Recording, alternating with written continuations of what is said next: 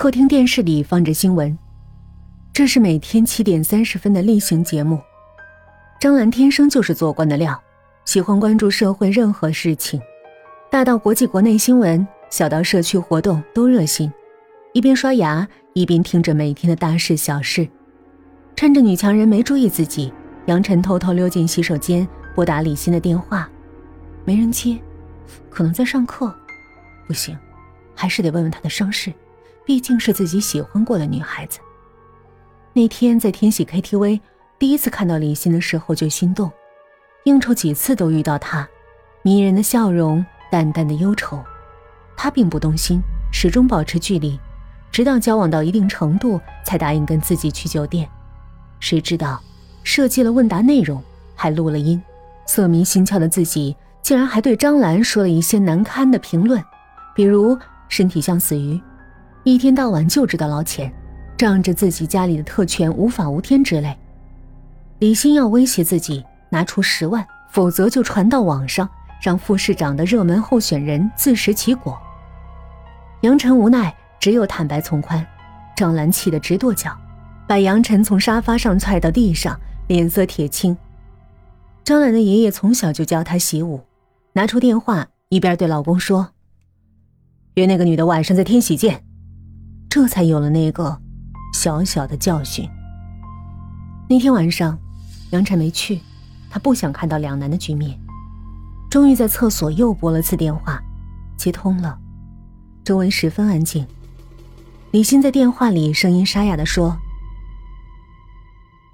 我在考试，有事儿我会给你打电话，不要再打过来。我一切都好。”我们今晚见。你到青木山的山顶来。杨晨挂了电话。人到底怎么了？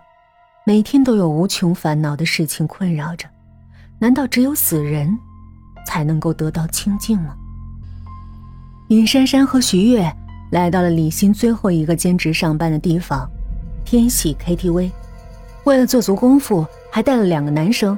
算是他们二位的追求者。现在离学校晚上点名时间还早，不到七点。KTV 的服务员还在做准备工作，里面豪华的装修让人羡慕不已。门口的女生都穿着拖地的公主裙，精致的妆容让人眼前一亮。包房里大大的落地玻璃窗，采光充足，沿着窗外望去，夜景宜人。一起唱歌的时候，尹珊珊叫了跪在地上的服务员起来加茶水，不经意的了解当时李欣在这儿上班的情景。那服务员说道：“李欣呐，他以前是这儿的服务生，警察来过好多次了。他是被人打了，那天晚上就走了。死人的事你别问我啊，我们老板不让我们乱说。”直到九点多，也没问出个所以然，只有匆匆赶回学校。铁门即将关闭的时候，尹珊珊和徐月喊了一声“慢点同时进来的还有个男人，瘦瘦的个子，是小栓，身上是一股很久没有洗澡的牛羊骚味儿。尹珊珊认识他，学校食堂打饭的工人，蓬头垢面，指甲经常掐到饭盆的汤里。别人提意见，他还说没关系，我不怕烫。他缓缓转过头，对两个女生猥琐的笑了一下。然后慢悠悠地走进学校。李欣的床仍然是空着的，被子还是他离开时的模样。尹珊珊有点感慨，往事又浮上心头，顺手帮他把被子整理了一下。过不了几天，李欣的家人要过来收拾他的东西了，这些都要被烧掉，真可惜。枕头底下的信封突然掉了出来，这年头还有人写信？尹珊珊一边念叨，一边把信封收好，顺便看了一眼，是由一个叫山里红的署名写过来的。信纸很厚，那些字仿佛是用红色的血写成的。徐月皱着眉头展开来读：“我曾多少次想向你表白，但我没有勇气，因为你真的太好了，我配不上你，而且你对我是那样的坚决。”你曾多次拒绝我。你说你要好好读书，将来有个好工作，出人头地。我怕，我怕我向你表白，我们连朋友都做不成了。但我真的想和你有更亲密的关系。如果我被你拒绝了，就没有第二个让我痴迷的女孩了。我不想。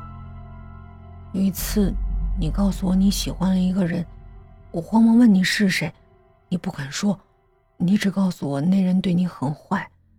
我也只好装作若无其事。不过那次我真的受了很大打击。对你很坏的人，一定不是我。我绝望了，我彻底被你一句话击沉了。我见过那人，是的，我跟踪了你。我知道他姓杨，有钱人，但他秃顶，挺胖的。你怎么喜欢他，不喜欢年轻的我？那天我在家时就像死人一样，一动不动。我活着还有什么意思？